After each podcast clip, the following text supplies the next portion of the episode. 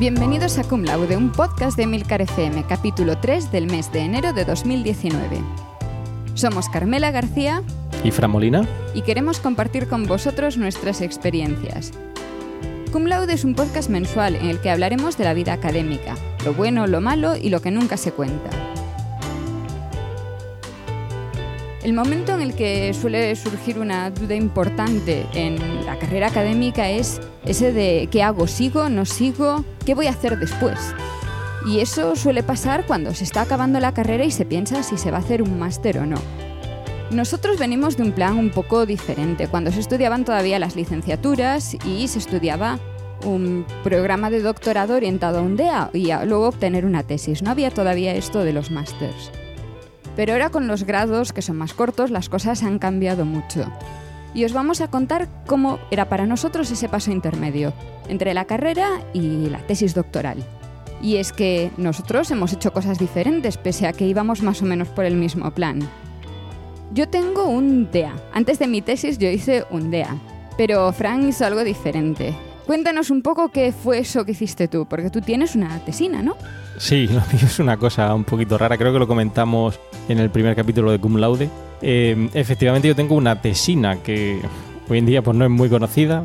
Venía a ser algo así como una eh, tesis reducida, por decirlo de alguna manera, una tesis pequeñita. Y efectivamente, yo uno de los problemas que tuve o de las dudas que tuve al acabar la carrera es qué iba a hacer después, ¿no? Eh, esto del doctorado, el máster pero como te comentaba antes eh, fuera de micros, em, yo creo que antes era un poquito más sencillo o, estaba un poquito más claro, ¿no? Eh, la vertiente más académica o empresarial eh, estaba más, más clara desde el principio. Yo en este caso, en el primer año, cuando empecé en, en la universidad, aunque simultaneé un máster empresarial, que era un máster en comercio internacional, con, con, lo que son los cursos de doctorado que ahora voy a explicar, estaba muy clara que, estaba muy claro que el máster eh, era tenía una vertiente mucho más empresarial dirigida al, mundo de la, empresa en este caso en el área de comercio internacional mientras que la parte académica eran los cursos de doctorado ¿no? y yo lo veía muy claro porque efectivamente tenía que hacer las, las dos cosas tenía que ir al máster y tenía que ir a los cursos de doctorado ¿qué son los cursos de doctorado? ¿qué eran los cursos de doctorado? bien yo no hice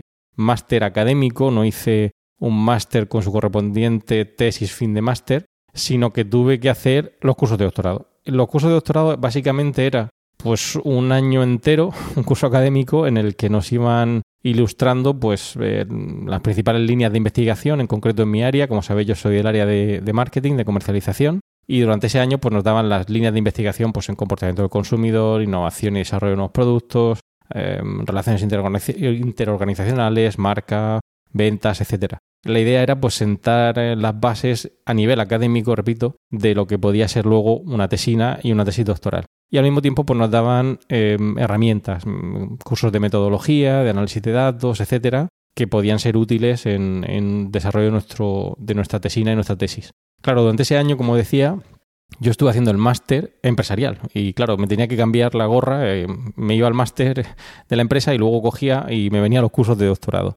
Fue un año, yo, creo que muy productivo, porque, mm, ya digo, aparte de ver esa diferencia empresarial y académica, me, permitió aprender pues, eh, las líneas principales de investigación, que son distintas a las que ve uno en la carrera. Como decía Carmela, yo vengo de la licenciatura y obviamente pues tenía una, una, función docente muy clara, ¿no? Pero a nivel académico, durante los cursos de doctorado, pues uno se lee artículos, eh, le explican cuáles son las líneas principales de investigación, qué es, cuál es la tendencia, etcétera y luego pues eh, me permitió pues definir lo que sería mi, mi trabajo. ¿Qué es lo que hice? Pues entonces, después de ese, de ese año, estuve prácticamente un año entero pues leyendo, definiendo el tema, eh, dejando claro de esas líneas que, que yo había me, habían eh, transmitido cuál era la que más me apasionaba y en este caso pues me centré en el área de innovación y desarrollo de nuevos productos. Pero claro, estuve un año entero después de los cursos de doctorado dedicándome exclusivamente a eso en este caso yo estaba a, tiempo completo en el, haciendo la tesina, pero tenía compañeros que eran del mundo de la empresa y hicieron lo mismo. Es decir, no tenían esa presión de en el mismo año hacer los cursos de doctorado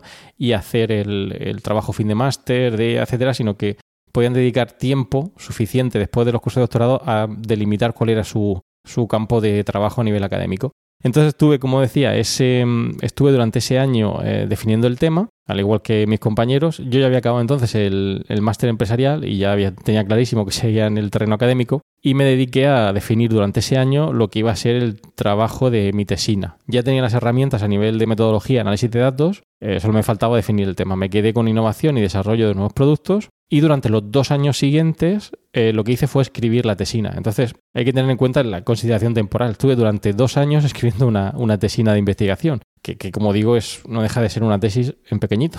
Eh, después de esos dos años, el, después de pues, hacer un trabajo empírico, etcétera, recogiendo datos, etcétera, lo que hice fue defender la, la, tesina. Claro, esa defensa de la tesina eh, eh, no era como, como los máster actuales, ¿no? Eh, 15 minutos y hago la presentación del trabajo, etcétera. Era un, como no dejaba de ser una tesis en pequeñito, tenía un tribunal compuesto por tres personas que evaluaban el trabajo con todo el protocolo o, o la parafernalia, por decirlo de alguna manera, que supone eh, defender un trabajo de investigación a este nivel, ¿no? Eh, y la presión que en su momento me, supuso a mí hacer ese, ese trabajo que, eh, más allá de una presentación en un congreso, pues me, me, generaba muchísimo respeto. Pero bueno, fruto de esa confianza que tiene uno después de cuatro años, repito, haciendo ese, ese, esa labor de investigación, pues defendí mi tesina con un tribunal compuesto por tres personas y eso me dio la suficiencia investigadora que me permitía ya eh, enfrentarme a lo que sería el desarrollo de la, de la tesis doctoral. Eh, como os comentaba en el primer capítulo, yo continué en la misma universidad. Eh, en, en, mi área es algo bastante frecuente, no tenemos que ir, como el caso de Carmela, ¿no? A lo mejor en, en, no, no, dependemos tanto del laboratorio, ¿no? Entonces es más trabajo de eh, contacto con empresas, etcétera. Y bueno, seguí luego con lo que sería el desarrollo de la tesis. Eh, por lo tanto, yo no hice máster académico, hice un máster empresarial que simultaneé con el curso de doctorado y eso me permitió, después de, ese tiempo, como decía, pues obtener mi, mi, tesina. Y creo que en tu caso, Carmela, es distinto, ¿no? En sí se parece bastante, tiene otros nombres, pero, pero la historia se parece bastante. Con la diferencia de que yo, yo no tengo máster. O sea, yo tengo un doctorado sin haber tenido en ningún momento oficialmente un máster. Cuando yo acabé la carrera, empecé en sí, primero tuve la oferta de trabajo en el laboratorio y luego eso generó que yo me matriculase para hacer mi, mi DEA, mi diploma de estudios avanzados, que es lo que quiere decir DEA, que probablemente los más jóvenes que nos escuchen ni siquiera saben qué quiere decir esto. Me matriculé y me matriculé en un programa de doctorado que ni siquiera era directamente lo mío. Me hice medicina molecular. Hice medicina molecular porque era un programa de doctorado que tenía mención de calidad. Que esto los que estaban en esa época por el lugar saben que quiere decir que te dan puntos extras si quieres una beca. Entonces yo por ahí iba, me metí en eso porque era suficientemente cercano y me daba la posibilidad de intentar conseguir una beca, que conseguí después. En nuestro caso era algo parecido. El primer año hice los famosos cursos de doctorado. No recuerdo exactamente cuántos créditos eran, sé que eran menos clases que un curso normal, porque yo seguía yendo al, laboratorio. Oficialmente no tenías que ir, pero yo tenía un contrato de trabajo, yo estaba trabajando en el laboratorio. Entonces yo ya estaba haciendo mis experimentos el resto del día y diría que quizá era como la mitad de un, de un curso normal, quizá 18 créditos. No estoy completamente segura, pero tengo esa idea de los, de los 18 créditos en la cabeza. Tenía los, eh, los cursos, además en mi caso eran en otra facultad, tenía que ir a medicina, entonces era mucho ir para allí, venir para acá entre el laboratorio y las clases. Tengo que decir que, mm, al menos para la mayor parte de la gente que hizo ciencias experimentales, tipo biología, química y estas cosas, la gente de mi ronda suele decir que los cursos servían más bien de poco. Es un poco lo opuesto a lo que puede ser para, para vosotros. Porque se, se repetía mucho el mismo estilo. Si tú venías ya de haber hecho una licenciatura en algo, como en mi caso, que era biología molecular, la especialidad, hacer medicina molecular, que yo creía que me aportaría mucho más eh, la parte de conocer las enfermedades, la parte que yo no había estudiado antes. Es, era como al revés, o sea, realmente te volvían a contar las bases de la biología molecular a un nivel incluso, sabes, que te daba un poco de vergüenza ajena. Y lo siento muchísimo si alguno de mis profesores de los cursos de doctorado me escucha decir esto, pero en serio, para nosotros era una pérdida de tiempo enorme. Teníamos unos exámenes que eran un poco así de aquella manera, pero bueno, tenías que pasar por ello, era un trámite que sabías que tenías que pasar. Y luego el segundo año sí era, mm, en teoría, X créditos, pero vamos, el curso completo en el laboratorio. Supongo que había una forma de alargarlo más si quisieses, pero lo normal, lo que hacía la mayor parte de gente, era hacer experimentos durante ese curso, la mayoría los habíamos empezado el año anterior, y al final de ese curso teníamos una fecha fija para defender nuestro TIT, que era el eh, trabajo de investigación tutelado, el equivalente a la tesina.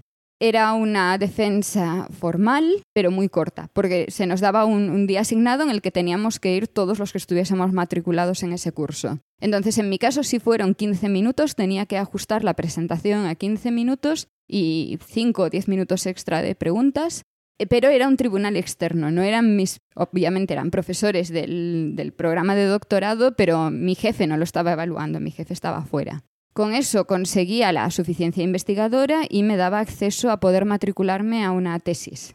Mi caso fue un poquito especial porque continué en el mismo grupo, o sea, continué con el mismo jefe, pero no continué en el mismo laboratorio, porque mi jefe se trasladó en ese momento y fue cuando yo me fui a Madrid, pero el tema era el mismo. Y mm, qué más, sí, una cosa más, y es que en aquel momento era muy común, ahora no lo es tanto, ahora cuando se hace un máster muchas veces se mueve alguien a otro laboratorio, porque es como que te da más prestigio el haber hecho el máster en un sitio y luego la tesis en otro. Pero en aquel momento era muy común que la tesis fuese una especie de extensión del DEA y te quedases en el mismo sitio. Entre otras cosas porque tener el DEA no te servía de nada.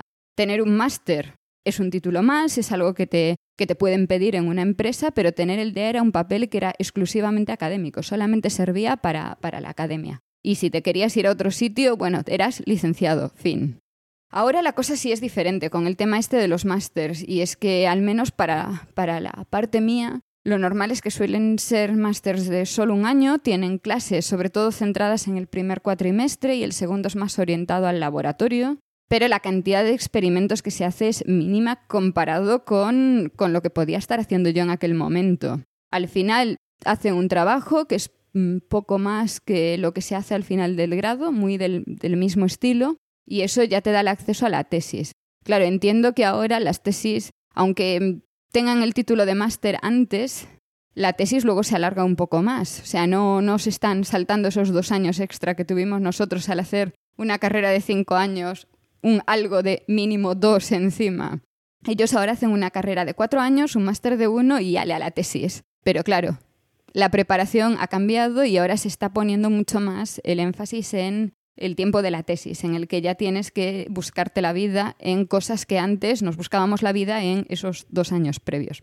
En otros sitios la cosa va cambiando un poco y sí creo que es diferente para lo vuestro, porque yo es que en todo momento cuento el tiempo de X tiempo en el laboratorio y cuántos experimentos haces y escribir es ponerlo todo junto y ya. Pero para vosotros es más trabajo de búsqueda de información también. Claro, yo, veo diferencias fundamentales, bueno, como comentas, no, aquí si nos escuchan los eh, nuestros profesores en su momento, que no piensen que lo hacemos con Iquina, simplemente lo que hacemos es contar nuestra historia, pero veo diferencias fundamentales con tu caso y, en el mío, ¿no? Es decir, para mí los cursos de doctorado sí que fueron eh, una parte importante porque sentaban la base, ya digo, lo que yo vi en esos cursos de doctorado para nada era lo mismo que había visto en la carrera, porque eran eh, muchos eh, artículos científicos definiendo cuáles eran las líneas de investigación en cada una de esas subáreas que pueda tener en este caso en el marketing y lo que hacían era pues abrirte un poquito la mente, ¿no? Saber hacia dónde iba cada rama de, dentro del, marketing y además creo que era creo que era muy enriquecedora porque claro, aunque tú todavía estabas pendiente de definir cuál era tu tema,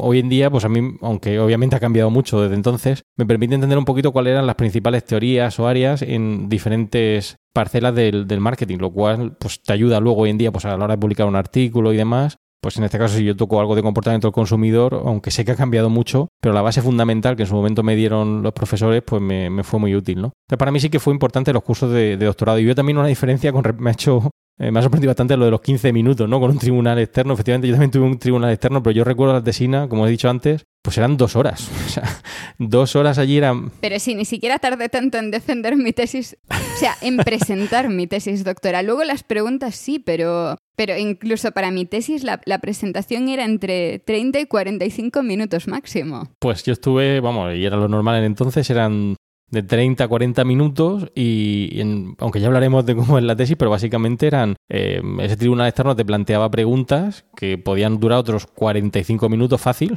Mm, durante el tiempo que te hacían las preguntas tú tomabas nota y ya llevábamos una hora y media, más luego otra media hora que podías estar perfectamente respondiendo a, las preguntas que te había hecho ese, tribunal. O sea que ya digo, era, era más que un trámite, era un, no digo que fuera un, mal trago porque todo se aprende, ¿no? Pero no, dejaba de ser un, enfrentarse a una cosa que, que, que en aquel entonces, pues para los que estábamos en la universidad, pues era un, era un esfuerzo, un esfuerzo importante, ¿no? Entonces veo esas diferencias, sí. Sí, es cierto que, o sea, yo recuerdo que había preguntas después y, en sí me acuerdo de algunas de las preguntas que me hicieron en la, en la defensa de mi TIT, que no voy a contar por no dejar quedar mal a nadie, ah, pero también es la diferencia de que para, mm, para nosotros, o sea, no sé para ti en particular, para mí no lo era, pero sí para la, el resto de mis compañeros. Era la primera vez que se defendía un trabajo en público.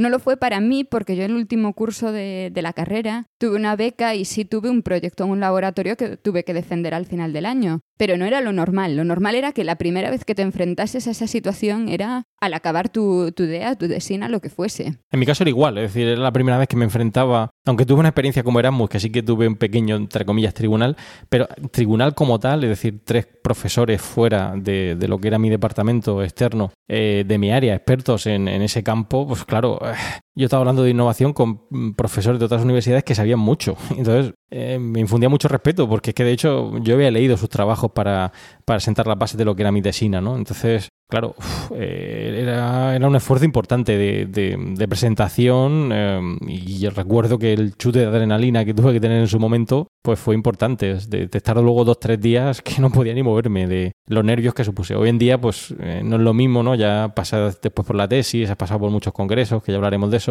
pero, pero en su momento, y hoy en día, ahora hablaremos de, de los másteres, comentas en mi caso, Claro, hoy en día se hace el, máster con el trabajo fin de máster, pero es lo que decía al principio, claro, como tú lo simultaneas de alguna manera, estás dando eh, el concepto, los conceptos que te están explicando durante el máster. En mi caso, en el área de ciencias sociales, sobre todo en el segundo semestre, eh, hacer las dos cosas, aunque estás ya sentando los principios de lo que va a ser tu tesis fin de máster, sigues teniendo cursos. Claro, eh, es lo que decía, en un año lo haces todo, ¿no? Entonces, em, resulta complicado, ¿no? que esa tesis fin máster pues esté, no, digo a la altura o al nivel, no no me malentendáis, pero no puede ser lo mismo, ¿no? Que tener ese periodo de reflexión. Pero es lo que tú decías antes, claro, luego esa gente se tiene que enfrentar a la tesis y, claro, no son dos años más, es que tienen que estar tres, cuatro años con esos cursos de doctorado que hacen después eh, para para, pues para definir siquiera lo que sería el plan de investigación. Sí, claro, es que ahora como Creo que el máster se, interpreta más como esa extensión, ese año que se ha cortado en los grados, se mete en el máster. Y sí tienes ese proyecto y, es una buena forma de, de evaluar si realmente te gusta eso y quieres seguir. El problema es que, claro, esa parte que nosotros teníamos un poco más extendida en cursos de doctorado, ahora ya, cuando ya estás en la tesis, ya no lo hay. Y ya dependes de los congresos, de la buena fe de tu jefe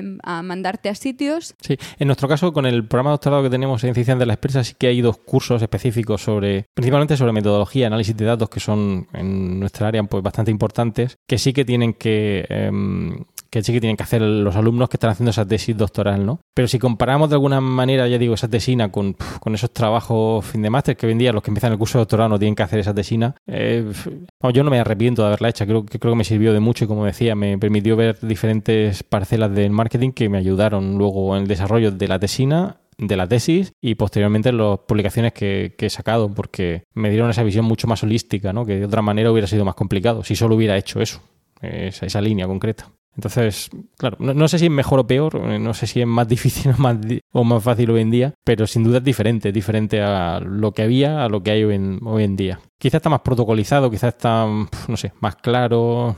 Sí, es mucho más estandarizado qué hay que hacer y cuándo, comparado con antes que, bueno, eh, íbamos un poco a nuestro aire y ya se iba ajustando. Mira, me acabo de acordar de, un detalle, porque decías tú el, los nervios y todo esto de, cuando tenías que defender tu tesina. Yo me acuerdo perfectamente de cuando tuve que, defender. No me acuerdo qué era, o sea, em, tú me puedes poner en contextos, porque seguro que sabes de fútbol más que yo y eres capaz de calcular más rápido. No te creas. Uf, ahí me has pillado. Yo no... Me has pillado. no soy yo mucho de, fútbol, no, no estoy. Pero... Lo que te puedo decir es que En el año, en el año 2010 España ganó algo. Ganó algo y lo ganó concretamente el día anterior a la defensa de mi idea. tenía esa historia de que yo tenía que estar preparando mi presentación y todo lo que oía eran los gritos en el bar y todo, todo ese jaleo. Y ni, ni siquiera fue la final. Lo que hubo el día anterior de mi idea fue la semifinal de lo que fuese. Pero sé que era algo de esto en, ese momento en el que la selección española era lo más todo el mundo, te gustase el fútbol o no. Estaba viendo el partido y yo allí preparando mi presentación para el día siguiente. Vaya plan, ¿no? Estoy, mirando aquí, no es plan de que quedemos mal, ¿no? Estoy cogiendo la chuleta. Así que fue el Mundial de Fútbol 2010 que ganó España, ¿no? Sí, sí, parece que sí, efectivamente, sí. Sí, justo. claro, eh, en este caso tú estabas con tu, con tu DEA, ¿no? Con tu TIT aquí y, la gente disfrutando del fútbol, ¿no? Sí, además es que yo tenía un bar justo debajo de casa, entonces, claro, ahí no había forma. O sea, yo estaba intentando preparar algo y lo único que oía eran los gritos permanentes en el bar de abajo. No, a mí me pasó, claro, como, era un periodo más largo, recuerdo que estuve pues todo el verano. O sea, el típico de, eh, como dicen que los profesores en verano que no hacemos nada, o los investigadores en verano nos vamos de vacaciones y básicamente... Pero si eso es mentira, lo, que hacemos es todo eso que no pudimos hacer durante el curso cuando había alumnos. y aprovechábamos ese verano pues para avanzar en cosas que, que, no, que no nos daba tiempo durante el año, ¿no? Y, Sí recuerdo ese verano, haber estado mucho tiempo aquí, en el mes de agosto, en verano en Murcia, perfectamente llegamos a los 40 grados sin mucho problema y pasando mucho calor. Pero bueno, creo que, creo que mereció la pena. Creo que mereció la pena y no me arrepiento. O sea, creo que fue... hoy en día obviamente no estoy metido en haciendo nuevamente una, un DEA ni un máster ni nada, pero... Y lo comentaba antes, al haber porque ya digo, como comentaba, para mí fue un esfuerzo muy importante al, entrar en, la universidad porque hice ese máster empresarial al mismo tiempo que estaba haciendo los cursos de doctorado, ¿no? Y claro, yo veía muy claro las dos vías, ¿no? Por un lado, la gente, compañeros que estaban en el máster empresarial, que tenían muy claro que iban a trabajar en una empresa, que, ya había empresas que, las que les contactaban para hacer eh, prácticas, etcétera. Y luego cogía, me venía a hacer los cursos de doctorado y veía que era otro enfoque distinto, ¿no? Entonces, tenía muy claras esas dos, esas dos vías y tenía claro que a mí lo que me gustaba era el mundo académico eso no quiere decir que no esté en contacto con el mundo empresarial, que sigo estando, pero tenía muy claro que yo quería hacer mi tesis, que, era mi, mi propósito, ¿no? Claro, hoy en día pues hacen el máster algunos pues acaban terminando eh, con la carrera académica, es decir, siguen con la tesis y otros pues terminan el máster y acaban trabajando en un mundo empresarial, ¿no? En sí es, es, lo más común aquí y es la siguiente cosa que te quería contar un poco y es que en Suiza la cosa es, es bastante diferente al tema español porque sus, sus, carreras son de juguete, o sea, lo siento, pero es, las carreras duran, duran tres años y son mucho más em, suaves que las españolas vamos a decirlo así. Pero el máster dura dos años, entonces aquí casi nadie acaba con la carrera y punto. La inmensa mayoría se meten al máster y normalmente a un máster que está mm, está diseñado para ser la continuación de la carrera. Lo que pasa es que obviamente como hacen eso, luego hay muchísima gente, pero una, no sé, el 90% hacen el máster y de ahí se van a la empresa. Muy poca gente luego se queda en la academia. Eso también tiene otra explicación porque, bueno, en Suiza el sueldo en la empresa y el sueldo en la academia mm, son muy diferentes y compensa mucho irse a empresas y lo que te interesa es el dinero. Pero bueno, lo que, lo que iba a decir, el, el máster. El máster son, son dos años, más o menos, y es que tienen que hacer un semestre entero, un cuatrimestre para nosotros, de cursos. A veces un poco más y, y, en sí lo normal es que si se cambian realmente de campo, si hacen algo muy específico, serían dos semestres, pero la mayoría convalidan cosas que hicieron durante la carrera y lo acortan a un semestre y un poquito más. Y ahí es cuando ya para el segundo se meten en, un, en mi caso, en un laboratorio. Tienen que hacer seis meses de trabajo experimental. En el caso de las partes de mm, recopilación de datos en las que no hay un trabajo experimental como tal, tienen que hacer seis meses de eso y luego tienen tres meses dedicados a mm, escribir. Es algo que a nosotros nos llama mucho la atención porque cuando yo hice algo de un año, realmente el tiempo que te dejaban en el laboratorio para poner todo junto y imprimir era el último mes, si eso. Pero aquí tienen esos tres meses. A mí me consta, por la gente que ha pasado por, por mi laboratorio, que los dos primeros meses estás mirando para el aire y el último mes es cuando te pones a escribir. Ese proyecto al final de los tres meses lo tienen que presentar. Pero lo tienen que presentar, y aquí esto, lo presentan en el laboratorio en el que hicieron el trabajo. Pueden presentarlo incluso antes. Hay mucha gente que prefiere presentarlo justo al acabar los seis meses de trabajo experimental, porque lo tiene fresco todavía,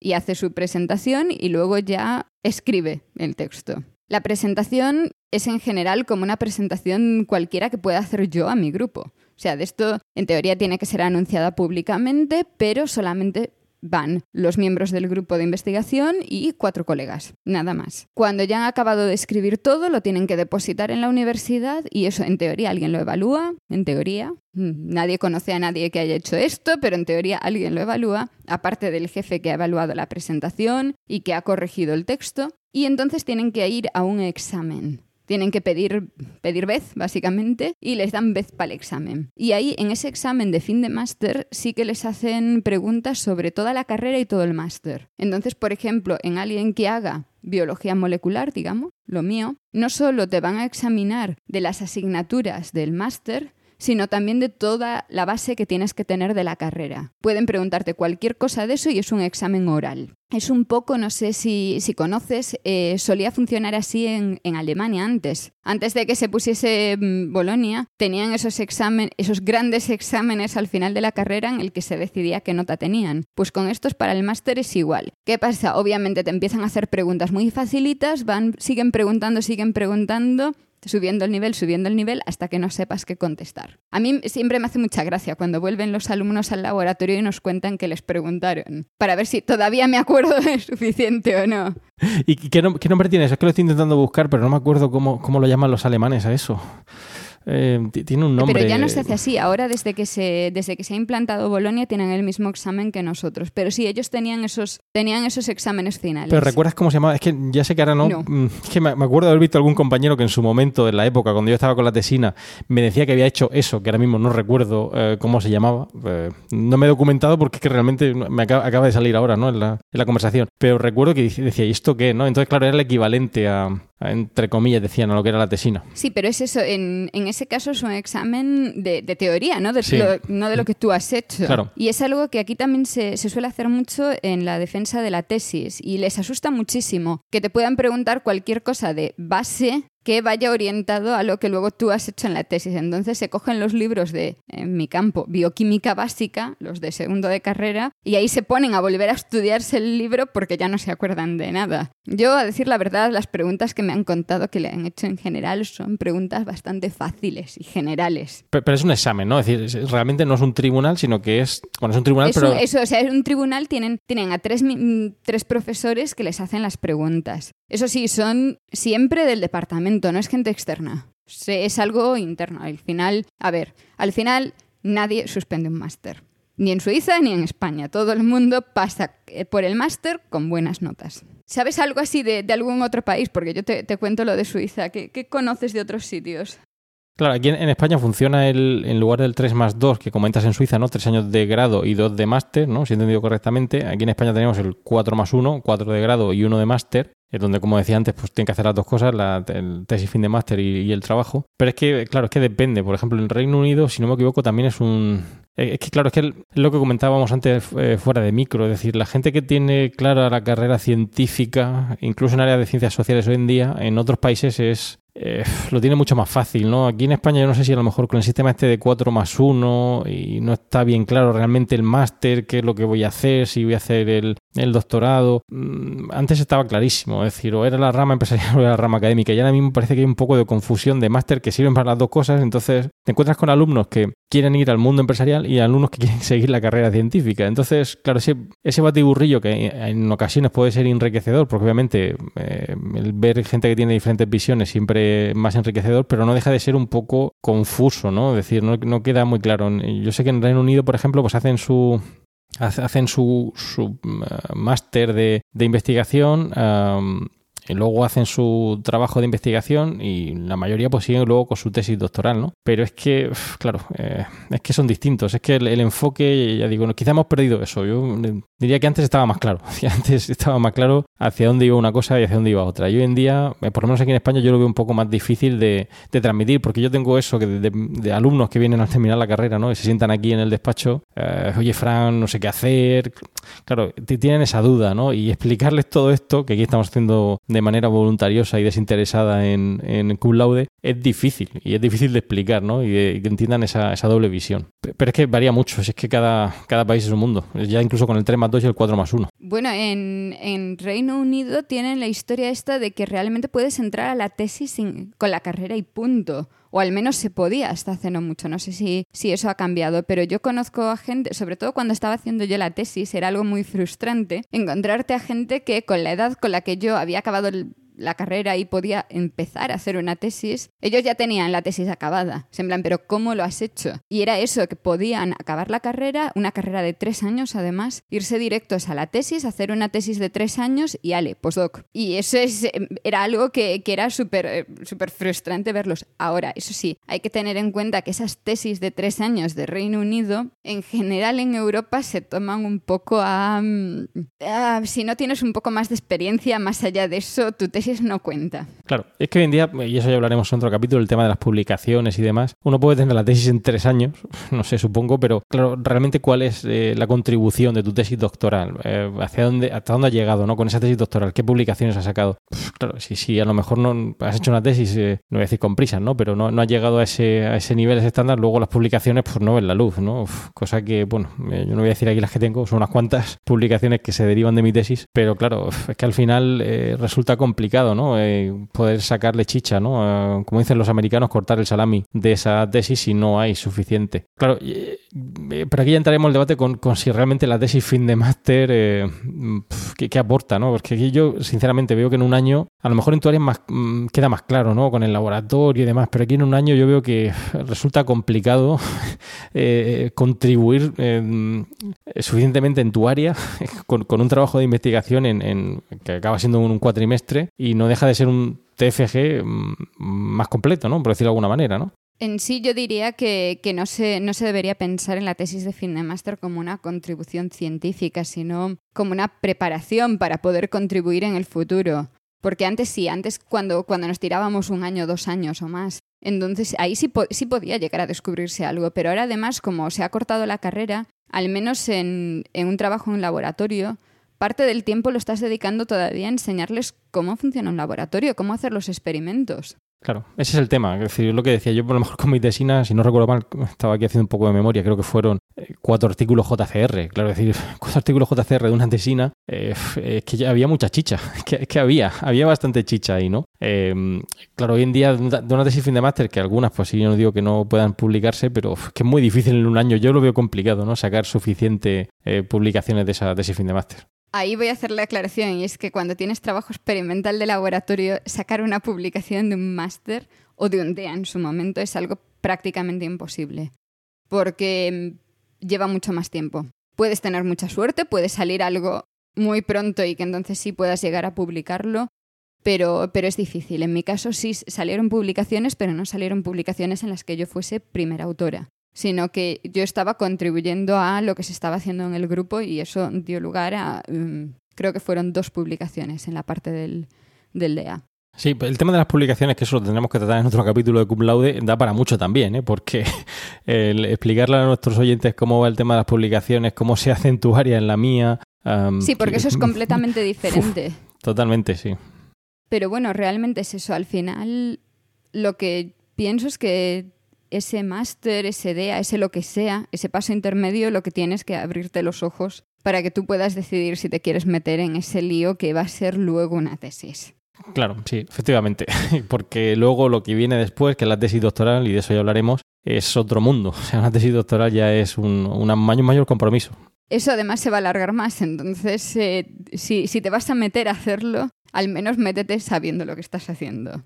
Efectivamente. Sí, es lo que decía antes, que, hoy en día con una tesis, o sea, con un máster, eh, pues, como, algunos de ellos simultanean esta idea de que no sabes si empresa, academia, etcétera, pues parece que como que no, todavía no has tomado una bifurcación, ¿no? Sigues en el mismo camino y todavía se te abren las dos posibilidades. Antes yo creo que estaba muy claro. El que hacía los cursos de doctorado era sí o sí eh, hacer esa tesina. Eh, necesito ese diploma de estudios avanzados, esa suficiencia investigadora para poder hacer la tesis doctoral. Y ibas hacia ese camino, ¿no? Hoy en día, pues claro, es más complicado. No quiero decir, no quiero desanimar ¿eh? a nuestros oyentes, todo lo contrario. No, no, en sí yo lo que diría es que animar a todo el mundo a que haga, al menos eso, que, haga un máster y vea si realmente quiere. Si, Si va y hace su proyecto y es algo que le gusta, entonces que siga una tesis. Si cuando está haciendo su proyecto de fin de máster le parece aburrido, le parece un esfuerzo que no quiere hacer, entonces que, que, no siga en la vía académica, porque, porque lo va a pasar muy mal. Totalmente de acuerdo. Ya hablaremos de la tesis, pero esto, hacer una carrera académica no es fácil. Eh, hay que hacer un compromiso importante o, dejar al margen algunas otras eh, actividades lúdicas, sociales, etcétera. Y si no te gusta, mejor no, no meterse en este mundo. Sea donde seas, en el área que sea, pero no, no te metas aquí. Pues entonces yo creo que lo dejaría aquí y ya contaremos cómo seguir.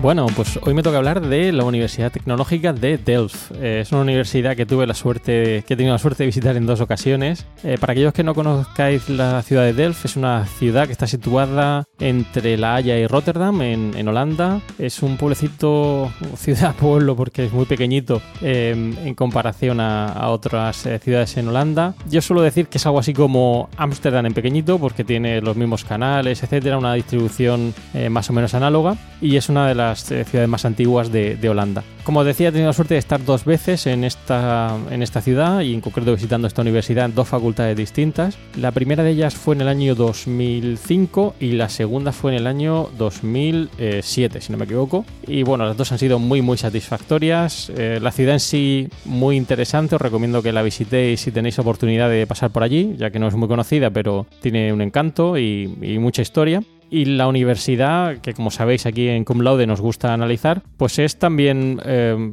merece la pena visitarla si tenéis eh, ocasión. Tampoco es que vaya a llevar mucho tiempo hacerlo, ya que veréis que no es muy grande. La Universidad Tecnológica de Delft es una de las universidades tecnológicas más importantes de Europa y de las principales en, Holanda. De hecho, está considerada como una de las principales eh, universidades tecnológicas a nivel mundial. Y cuenta incluso con, con, premios Nobel. No sé si alguno de nuestros oyentes habrá tenido la suerte de visitarla, pero es muy reconocida. Fue fundada en 1842 y desde entonces, pues bueno, ha sufrido todo tipo de cambios. En principio esa universidad estaba situada dentro de lo que era el núcleo urbano de Delft, en Oude Delft, pero bueno, luego con el paso de los tiempos, supongo que fruto de ese crecimiento que suelen experimentar muchas universidades, se mudó a la parte sureste de, Delft, eh, más allá de lo que serían los canales.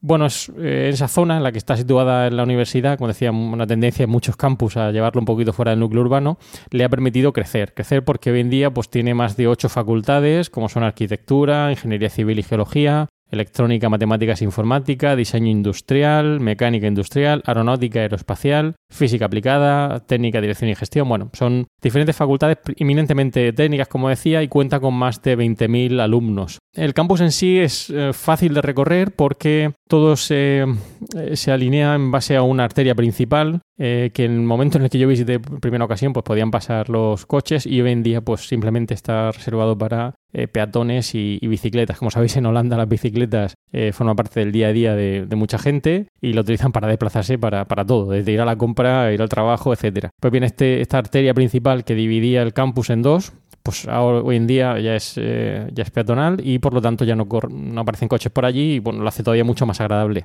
Hay eh, edificios que en sí pues, bueno, no son muy significativos, no dejan de ser facultades, son edificios bastante modernos en comparación a los que podían tener en el núcleo urbano de DEF antiguamente, pero sí que hay dos que sobresalen especialmente y que os recomiendo visitar. El primero de ellos es lo que se conoce como aula, es una, un gran centro como de convenciones o de reuniones donde bueno, eh, se celebran todo tipo de actos relacionados con doctores honoris causa, celebraciones, etcétera. Yo las dos veces que he estado allí, pues bueno, me he encontrado con algún tipo de, de celebración que, bueno, quizás por choque cultural, pues a veces ves que es distinta a lo, como solemos verla aquí en, en España. Y además tiene pues un comedor muy grande en ese, en ese aula que bueno, lo hace idóneo para todos aquellos que pasan el día en la universidad, comen allí y no vuelven a casa, que suele ser la mayoría. Aunque hay cafeterías repartidas por el resto de facultades, cuando uno quiere pues estirar las piernas, pues es muy recomendable. Eh, además, bueno, no sé, yo cuando he estado allí, pues me ha chocado mucho ese, eh, esa, sensación de que, bueno, después de comer le suele, le suele gustar ir a dar un paseo y, como digo, es eh, bastante propicio para, para, hacerlo en ese campus. Y a mí la primera vez me chocó mucho porque dentro de lo que sería el campus hay un, hay un cementerio, ¿no? Recuerdo la primera vez que me dijeron, vamos a dar un paseo, que, bueno, yo en la Universidad de Murcia, como sabéis, y ya os he hablado aquí en Culaude, tenemos nuestras palmeras, nuestros naranjos, pues me llevaron a dar un paseo por el cementerio Obviamente era un sitio muy bonito, pero bueno, no dejaba de ser un, choque cultural a lo que tradicionalmente pues tenemos nosotros como, como visita al, cementerio. Y el otro edificio que también llama eh, bastante la atención y que de hecho ha recibido importantes premios es la biblioteca. Es una, un edificio que parece que está como incrustado en el suelo. Eh, el techo está recubierto por, por césped, que eso hace que bueno, mantenga la temperatura, algo bastante importante allí en Holanda. Y ya digo, es como si estuviera metido dentro de, la tierra. Eh, además tiene en, la parte más alta una especie de cono que parece asemejar lo que sería una pirámide. Desde lejos podríamos pensar que es eso. Pero ya digo, em, veréis que es eh, llama mucho la atención si os acercáis allí frente al, aula que está justo al lado,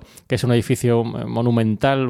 monumental me refiero en cuanto, en cuanto a dimensiones, ¿no? Porque es descomunal lo, lo grande que es aquello. Y, luego justo la biblioteca parece que está como metida, como si hubieran clavado ahí al, al suelo. Y dentro, pues bueno, tenéis un fondo bibliográfico muy, muy abundante, un centro de recogida de datos, etcétera, que bueno, espero que, si tenéis ocasión podáis verlo. Si no recuerdo mal, la última vez, eh, salvo que tengáis algún pase, nos van a dejar probablemente entrar, pero bueno, si tenéis suerte y no es tan eh, muy concurrida en ese momento, quizás os dejen pasar y echarle un ojo, porque merece la pena. Ya os hablaré de otras eh, bibliotecas que también me han llamado mucho la atención. Eh, la última fue en el campus de, la Universidad de Viena, pero bueno, esa la hablaremos en otro capítulo de Cum Laude. Y bueno, la universidad en sí es muy reconocida también por muchos avances tecnológicos que se han llevado a cabo. De hecho, fabrican piezas muy importantes en el sector de la aeronáutica, eh, piezas del Airbus 380, etcétera. Y bueno, han recibido importantes premios, sobre todo en carreras solares, de estos vehículos autónomos que utilizan, que utilizan la energía solar como medio de energía para moverse. Y bueno, pues ya digo, veréis que si vais al, campus, pues hay bastantes reseñas en, al respecto sobre este sector de la aeronáutica y de los vehículos solares. Y bueno, ya os digo, os recomiendo pasar por allí, por Delft, que veáis la ciudad, que paseéis. Eh, también puede que veáis algunas asociaciones de, universitarios, ya que allí parece que se estila mucho algo similar a lo que ocurre en otras universidades anglosajonas de estas asociaciones de estudiantes que están repartidas por, la universidad. En este caso las tenemos dentro del núcleo urbano y es frecuente ver eh, cómo los universitarios pues, organizan sus fiestas o reuniones de este tipo de hermandades que podemos ver en, muchas películas y en la vida real yo lo he visto en, cuando he estado en Estados Unidos. Así que, bueno, ya digo, os recomiendo que visitéis la ciudad, que os paseéis por el campus, que veáis un poquito más eh, cómo está distribuido y veréis cómo, bueno, es un paseo agradable y, al no tener eh, vehículos pasando por allí, pues todavía lo hace más, más interesante. Pues nada, espero que os haya gustado este análisis de la Universidad Tecnológica de Delft y como siempre volveremos aquí en Cum Laude a hablar de otros campus muy muy interesantes. Y esto ha sido todo por hoy. Gracias por escuchar Cum Laude y esperamos tus comentarios sobre esto y otros temas relacionados con la vida académica. Puedes realizar tus comentarios o contactar con nosotros en emilcar.fm barra y los otros medios de contacto que encontrarás en emilcar.fm. Y no olvides escuchar el resto de podcasts de Emilcar FM donde podrás aprender muchos temas interesantes y de actualidad.